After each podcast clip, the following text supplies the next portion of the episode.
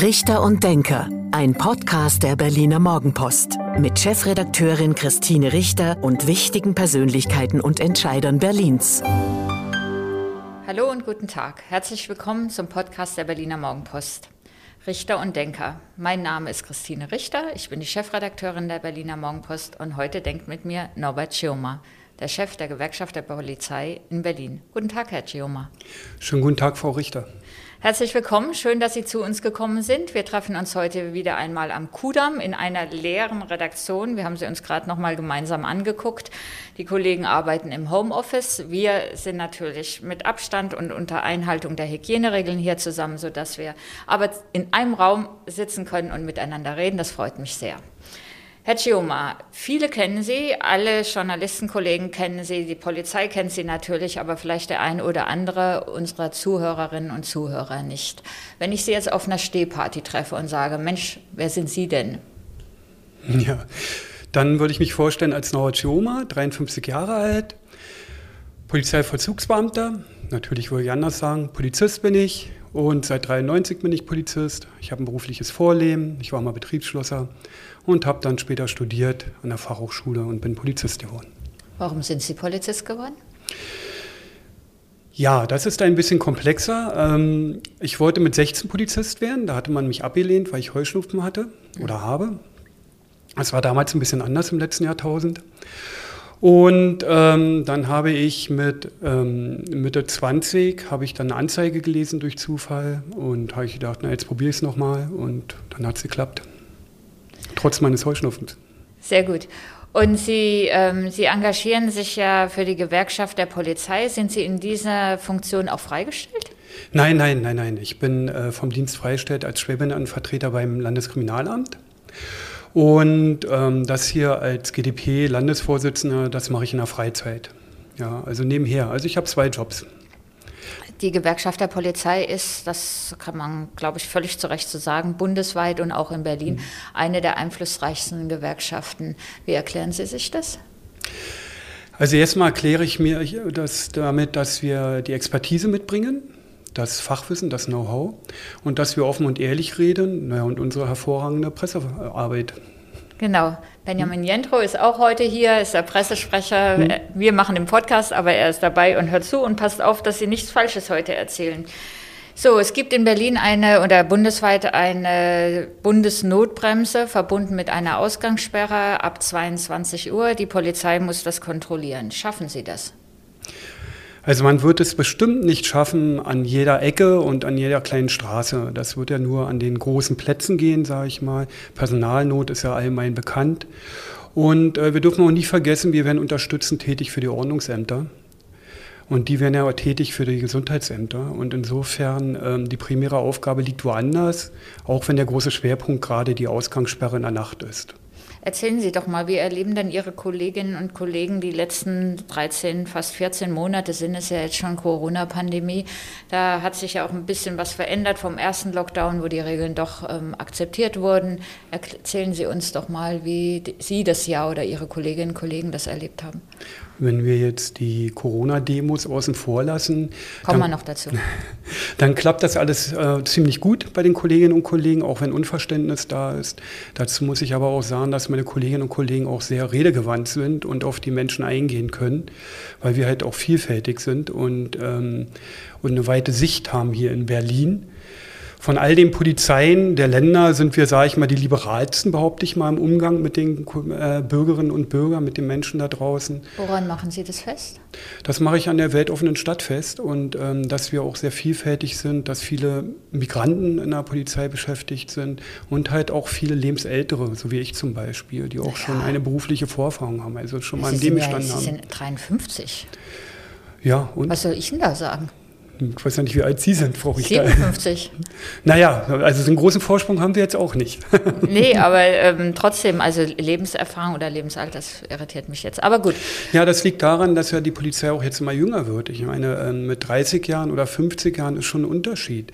Und wenn ich mit 30 bei der Polizei anfange, dann habe ich schon mal Poliz äh, Berufserfahrung mitgebracht und Lebenserfahrung. Ich kann also, ich verstehe die Menschen, die drauf, draußen auf der Straße sind, die Bürgerinnen und Bürger, die ich auch anspreche. Die spreche ich ganz anders an nicht in einem Beamtenjargon, sondern einfach auf gleicher Ebene. Meinen Sie sowas wie in Hamburg, als ein Polizeiwagen Polizisten einen jungen Mann verfolgt haben durch den Park, würde in Berlin nicht passieren? Ausschließen möchte ich gar nicht. Ich hoffe es nicht. Ja, aber ähm, im Normalfall ähm, sind sie alle sportlich genug und können hinterher rennen. So. Und wie war das jetzt mit der Einhaltung der Corona-Regeln? Hat sich das verändert in der oder die Wahrnehmung? Hat sich, dass die Leute es jetzt ähm, nicht mehr so ernst nehmen oder wieder sich wieder in Parks treffen, wie es im vergangenen Sommer war? Ja, dass alle genervt sind, das kriegen wir alle irgendwie mit. Nicht nur in der Freizeit, das kriegen auch meine Kolleginnen und Kollegen bei der Polizei und bei den Ordnungsämtern mit. Das ist ja gar keine Frage. Aber am Ende des Tages oder am Ende eines Gesprächs ist doch mehr oder weniger die Einsicht da. Und ähm, was die dann machen, wenn die Polizisten den Rücken zudrehen und in der Ecke sind, das können wir ja nicht beeinflussen. Ja. Kritisieren Sie als Gewerkschafter, als Vertreter der Gewerkschaft der Polizei, dass die Regeln so undurchsichtig geworden sind? Undurchsichtig. Sind die, die, sind, so, ja, die sind, sind unübersichtlich. Durchsichtig sind ja, sie, aber ja, sie sind sowas von unübersichtlich, richtig, weil wir wissen ja nicht in einer Stunde, weil wie die Regeln wieder aussehen. Und äh, daran wird auch die Bundesnotbremse auf lange Sicht nichts ändern, weil wir haben ja jetzt schon die Diskussion, wenn ich geimpft wäre, kriege ich ein paar Freiheiten mehr, muss ich keinen Schnelltest machen. Morgen ist es, sag ich mal, der Restaurantbesuch oder was auch immer. Also es ist unübersichtlich und ich kann die Menschen verstehen. Es geht mir genauso. Ich bin ziemlich angenervt von den Regeln, weil sie nicht einheitlich sind. Ich kann auch meine Tochter ja nicht einfach mal so im Saarland besuchen, meine erwachsene Tochter. Und ähm, Reisebeschränkungen und mein Sohn zieht demnächst nach Bayern. Wie sieht es denn da aus? Also es ist wirklich sehr unübersichtlich und ich hoffe, dass sich mal ähm, die Politikerinnen und Politiker an eine Linie einigen, auf eine Linie. Was machen Sie denn dann als oder Ihre Kolleginnen und Kollegen, wenn dann auch jetzt äh, der Berliner kommt und sagt, ich hab, blick doch gar nicht mehr durch, ihr könnt noch jetzt mehr kein Bußgeld oder sonst was verhängen? Bußgelder ähm, sollte man, kann man verhängen, aber eine Ordnungsschwierigkeit, ähm, manchmal reicht auch ein belehrendes Gespräch. Und dann das ist, machen Sie in der Mehrheit, oder? oder das ist die Mehrheit, mhm. die absolute Mehrheit, genau. Mhm. Und äh, wenn Bußgelder, die auch verhängt werden, die werden ja auch bei den ähm, Bezirksämtern abgearbeitet, von dort aus verschickt. Also da hat die Polizei auch nichts zu tun. Ähm, wenn Bußgeld nachher vollstreckt wird, das steht nämlich auch noch irgendwann mal im Raume, die Tausenden von Bußgelder, die vollstreckt werden müssen. Wer macht das? Ähm, wir sind ja jetzt bei Schritt 1, ein belehrendes Gespräch. Wenn das nicht klappt, in der Ausnahme, wenn es nicht klappt, dann das Bußgeld. Wann klappt es denn nicht bei den Partys? bei den Partys, den verbotenen Partys in dem Hochhaus oder den Treffen zum Spielen, Pokern, was auch immer? Wenn man davon erfährt, dann wird es sehr schnell klappen, weil dann auch die äh, Menschen nach Hause gehen müssen. Ihre Personalien werden festgestellt und äh, die Fete oder was auch immer, das Spiel vor Ort wird dann aufgelöst. Ja, ja ich klar. dachte so, ähm, wann, wann, es nicht klappt, dass die Leute einsichtig sind oder ähm, beim Auflösen, werden. Ja, beim Auflösen einer Party, dann kann es mal auch dazu kommen, dass man dann jemanden abführt. Okay, aber das heißt ja nicht, dass es gleich die körperliche Gewalt ist, sondern mhm. man nimmt jemanden am Arm und führt ihn mit raus. Die meisten sind ja dann auch verständig. Wenn es mal ein Betrunkener ist, dann ist es so wie überall auch außerhalb von Corona, dann muss man das irgendwie hinkriegen als Polizist. Es sei denn, es ist eine Querdenker, eine sogenannte Querdenker-Demonstration oder die Corona-Leugner. Dann sieht es anders aus. Oh ja, ein äh, kein schönes Thema, weil wir ja bei den Corona-Demos ja ähm, ein, eine Gemengelage haben von rechten Extremisten, Reichsbürgern und ähm, Uneinsichtigen. Und dann haben wir auch die Menschen, die, ja, wie soll ich sagen, die Normalos, die einfach nur ihre täglichen Sorgen haben, weil sie arbeitslos äh, geworden sind oder weil sie ihr Geschäft schließen mussten, die auch berechtigtes Interesse haben, sich Verhör zu äh, verschaffen draußen in der freien Welt den Politikerinnen und Politikern gegenüber, der, dem Staat gegenüber. Und ähm, da tut ihnen, wenn die Extremisten oder Rechte mitlaufen, nicht gut. Ja, ich hatte mal auch oder mit der Polizeipräsidentin gesprochen, die dann auch sagte, das ist so schwierig, weil da eigentlich die, die, die Strategie, die die Berliner Polizei gut beherrscht, nämlich am Anfang steht das Wort oder unsere schärfste Waffe ist das Wort, genau. dass sie gar nicht dafür empfänglich sind. Also dass es ein Phänomen dieser Demonstration sei, dass die Demonstranten das, diese Kommunikation ablehnen. Genau, es gibt ja die Kommunikationsteams und die äh, haben da auch wenig Einfluss Ja, äh, die Leute hören gar nicht zu, die lassen sich dann beschimpfen, im Extremfall auch bespucken, anspucken. Und ähm, insofern äh, ist es kein leichtes Feld. Gerade wenn vielleicht auch noch die Kinder vorgeschoben werden oder ältere Leute, ältere Menschen, dann wird es umso schwieriger. Aber ich behaupte einfach mal, ähm, die Polizei Berlin ist da erfahren genug das hinzukriegen. Aber es kann dann auch sein, dass es zu keinen schönen Bildern kommt. Das ist das Unangenehme, weil äh, die Polizei, meine Kolleginnen und Kollegen sind auch Menschen. Sie sind Menschen in Uniform und es ist, macht keinen Spaß, Gewalt anzuwenden. Ja. Das macht man ja nur im Extremfall. Aber das heißt ja, die unschönen Bilder sind, wenn dann Pfefferspray eingesetzt wird oder wenn die Menschen weggetragen werden, sie weil, weggetragen sie, weil werden. sie die Demonstration nicht auflösen? Hm, genau, weil, wenn sie weggetragen werden und sich die, äh, dann die Menschen auch noch wehren sollten, mhm. dann muss man das ja irgendwie brechen, diesen Widerstand. Und das wären dann die unschönen Bilder. Haben Sie eine Erklärung für diese Aggression gegenüber den Polizeibeamten? Eine Erklärung dafür ist, ähm, es ist mannigfach. Ähm, die, die Polizei setzt ja die Politik draußen um. Die setzt sie durch. So in dem Fall. Also, ihr habt eine andere Meinung und ähm, ihr haltet nicht, euch nicht an Auflagen, die die Politik vorgegeben hat. So ist es die Polizei, die dann die Auflagen durchsetzen muss. So. Und insofern, wenn ich dann gegen die Politik bin, dann ähm, nimmt natürlich auch das Gewaltpotenzial zu gegen die, äh, gegen die Beamten durch die Corona-Demos, durch die Teilnehmerinnen und Teilnehmer. Und ähm, ja, insofern ist es nicht nachvollziehbar, warum jetzt die Kolleginnen und Kollegen dafür gerade stehen müssen. Aber gut, es gibt auch andere Formen. Ich sage mal Sitzstreik und dann über oder ähm, oder äh, Lagerfeuer, hier die brennende Tonne, wie damals die Feuerwehr gemacht hat, als Dauerdemonstration, um ein Bild zu setzen. Aber das geht den Leuten abhanden. So ganz unabhängig von der ähm, Anstrengung während der Corona-Pandemie oder der Müdigkeit oder der Gereiztheit oder wie auch immer man das ausdrücken will, ähm, beobachtet man ja in den letzten Jahren, dass der Respekt gegenüber den Polizistinnen und Polizisten nachgelassen hat, ja. um es vorsichtig auszudrücken. Ja. Hm. Gewalt gegen Polizeibeamte ist ja kein neues Thema. Es nimmt immer weiter zu. Die Hemmschwelle nimmt ab. Und, ähm, aber ich glaube, das ist ein gesellschaftliches Thema, dass die Hemmschwelle abnimmt in der, Gewalt, äh, in der Gewaltbereitschaft bei manchen Menschen oder bei manchen Gruppen in der Gesellschaft. Und ähm, da ist Polizei da natürlich ein geeignetes, in Anführungszeichen, Opfer, weil man sich ja gegen den Staat auflehnt, gegen den Stärkeren, gegen die Institution Polizei. Natürlich nimmt das dazu. Und ähm, wir dürfen auch nicht vergessen, ähm, die, man muss es auch ein bisschen größer denken, die, ähm, das Gefühl, einfach mal auch abwarten zu können, wie sich eine Politik entwickelt, die nimmt ja auch ab.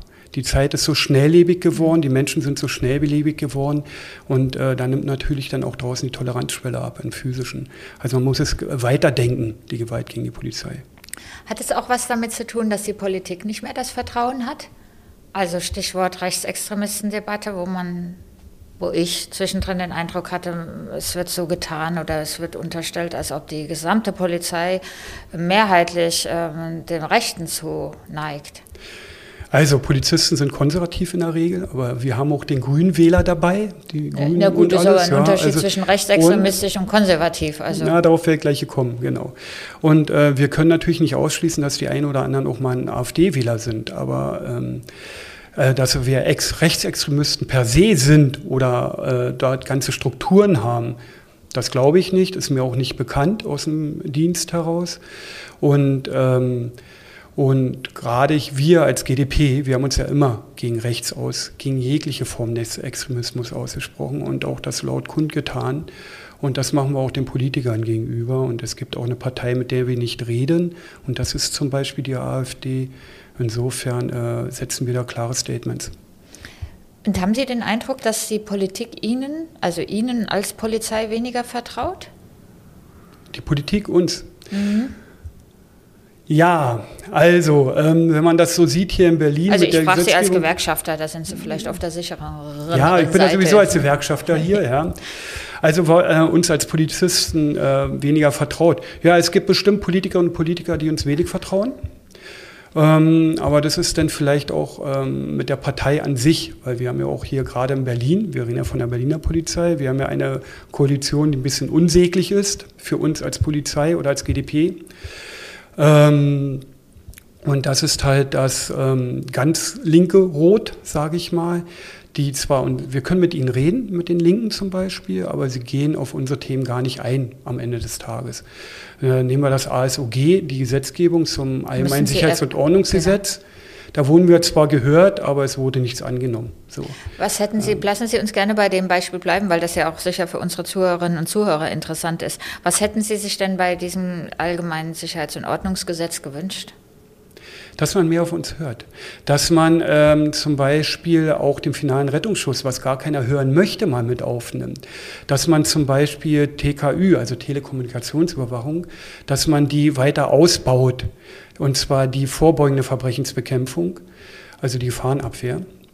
Und äh, da gibt es viele kleine Themen, wie wir auch beim Versammlungsfreiheitsgesetz, wo man gar keins unserer Vorschläge aufgenommen hat, sei es das Vermummungsgebot, sei es... Ähm, ja, im Gegenteil, das ist gerade umgekehrt geworden, genau. dass die genau. Polizeibeamten nicht mehr... Ja, genau. Und äh, dort verdeckte Ermittler einzuschleusen, ist auch schwieriger geworden. Ja, muss man vorher anmelden. Dann macht das, äh, dann macht das auch keinen Sinn mehr das Instrument verdeckte Ermittlung oder äh, Auf, Aufklärung, so muss man sagen. Äh, Aufklärung macht dann auch keinen Sinn, wenn ich vorher angebe, du pass auf, wir haben jetzt da Polizisten mit drin, die sind verdeckt dabei und ähm, ja, man misstraut uns seitens äh, Teilen der Regierung. Ja, und das ist, macht uns das besonders schwer. Die Linken wollen uns gar kein Instrument geben, platt gesagt. Die Grünen, da kann man diskutieren, geben uns aber auch weniger Instrumente. Und die SPD steht als äh, Einzelkämpfer für pro Polizei da. Ja, also insofern schon Also schwierig. der Innensenator Andreas Geisel von der SPD, aber der ja trotzdem diesen Gesetzen dann mit zugestimmt hat mit seiner Partei. Ja, diese Koalition ist mehr ein Bazar, habe ich festgestellt. Ja, ähm, ihr wollt den Mietendeckel, dann kriegen wir aber noch ein bisschen mehr beim ASOG oder was auch immer. Ähm, Finde ich traurig, wenn man äh, wie auf dem Bazar handelt und nicht am Thema. Ja, und das Thema innere Sicherheit beschäftigt äh, alle Menschen nicht nur uns Polizisten selbst im täglichen Dienst, sondern alle Bürgerinnen und Bürger draußen, weil wir ein hohes Vertrauen genießen und äh, Oma Bräseke von um der Ecke möchte sich auch sicher fühlen, wenn sie zum Supermarkt geht. Bei uns geht. heißt sie Oma Pachulke. Okay, Oma Pachulke. Will man, dass es so ist? Mag sein. Ähm, es gibt jetzt diverse Vorschläge im beginnenden Wahlkampf, angefangen von der Kotti-Wache, dass man genauso wie auf dem Alexanderplatz eine ständige Polizeiwache einrichtet. Hm. Würde mich Ihre Meinung interessieren. Die anderen Themen kommen wir gleich noch. Ja, ähm, ich frage mich, was eine Wache jetzt am Cottbusser Tor bringen sollte auf Dauer. Bringt die am Alexanderplatz was? Die am Alex ist ein guter, äh, guter Punkt für, Anlaufpunkt für die äh, Bürgerinnen und Bürger und für Touristen. Äh, wenn man bedenkt, dass es bei zehn Anfragen eine Anzeige gibt, ähm, dann muss man sich wirklich fragen, ob die Alex-Wache am Ende des Tages etwas bringt. Ja, für Bürgernähe. Und vielleicht für das Gefühl Und für die Präsenz. Sicherheit? Ja, genau, darauf werde ich kommen, ähm, dass man das Gefühl hat, dass man sicher ist. Ja. Ähm, dass natürlich zum Beispiel der Taschendiebstahl dort, äh, die Zahlen runtergegangen sind, ist ganz klar. Äh, wenn Corona bekämpft wird, Pandemiebekämpfung, dann darf da auch keiner mehr langlaufen, dann habe ich natürlich auch nicht den Taschendieb. So. Aber wenn wir dann wieder 400.000 Menschen am Tag dort rumlaufen haben, 24 Stunden, dann ist es ganz klar, dann wird auch wieder Taschendiebstahl zunehmen.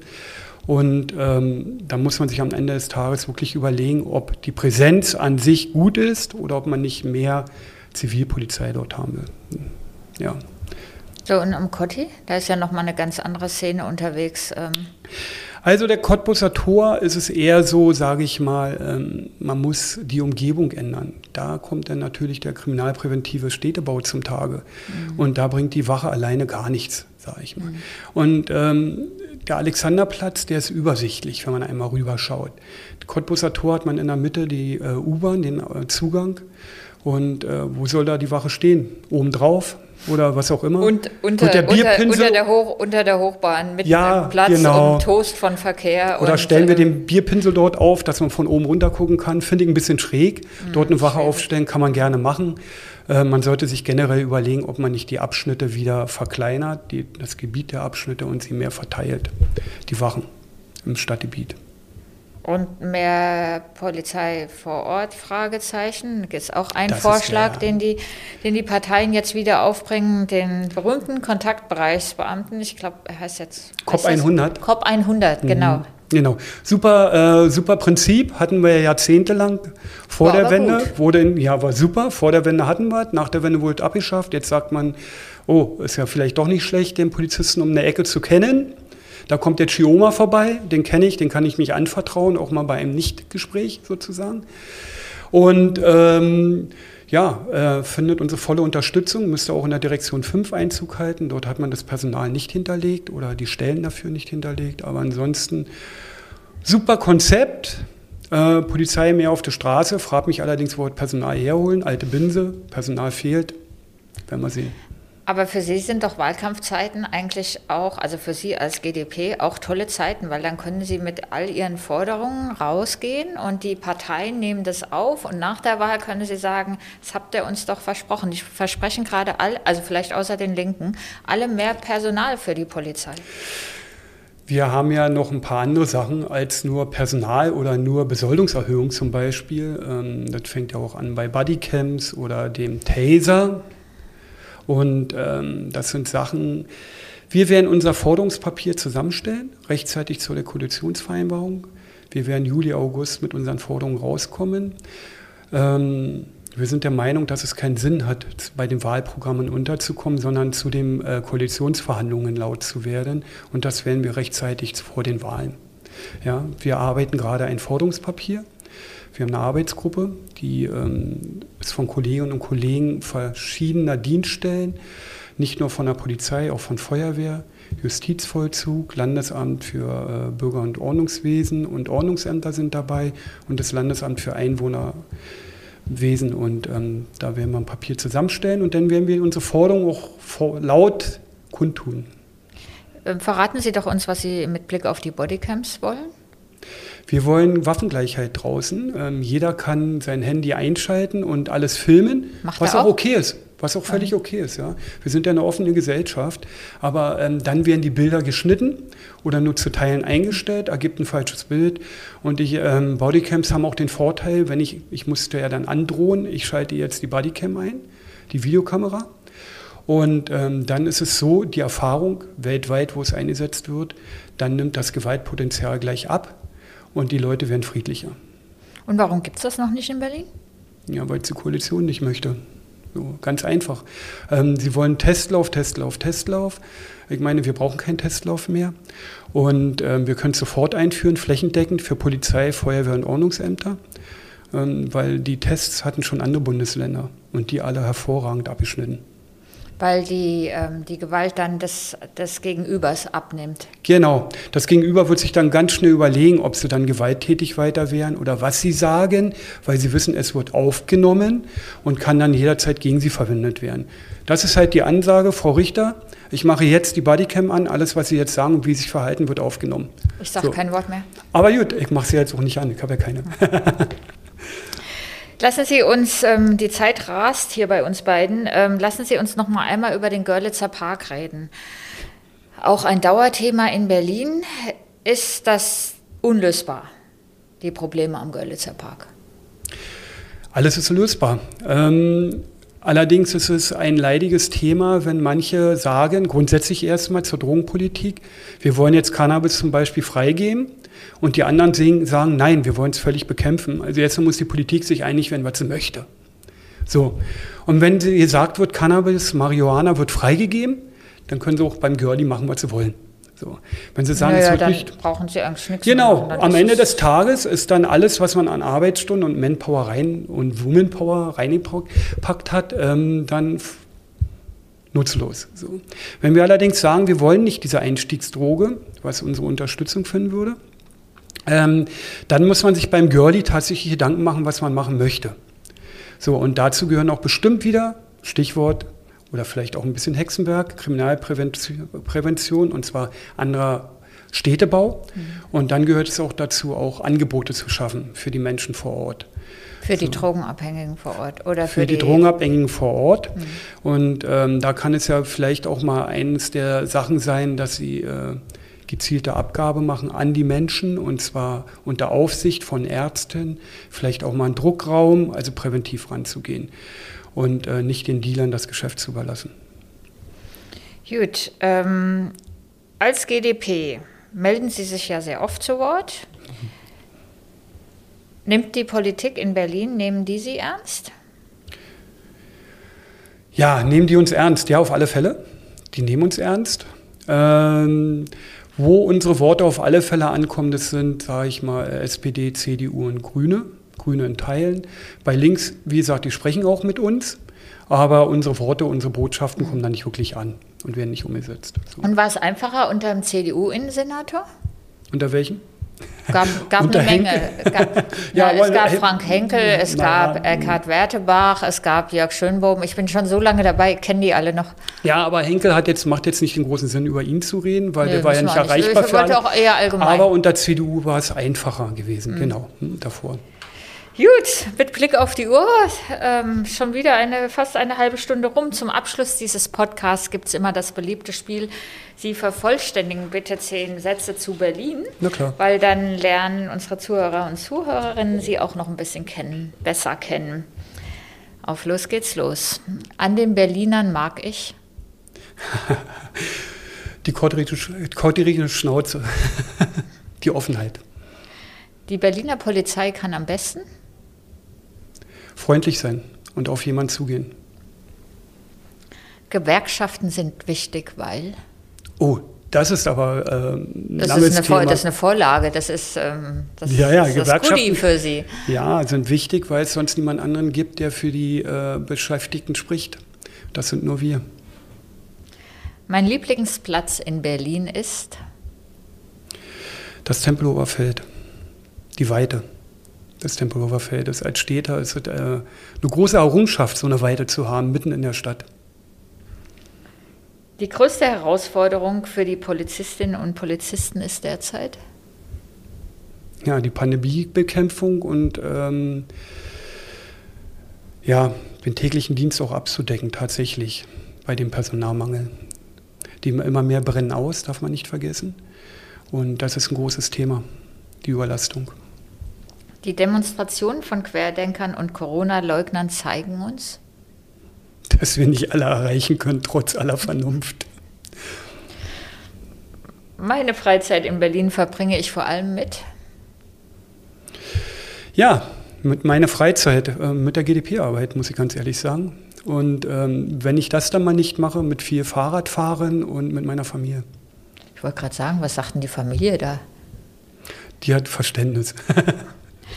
Die Corona-Pandemie lehrt uns, wie schwer es ist, für die Politik auch die Menschen zu erreichen und auch an einem Strang zu ziehen.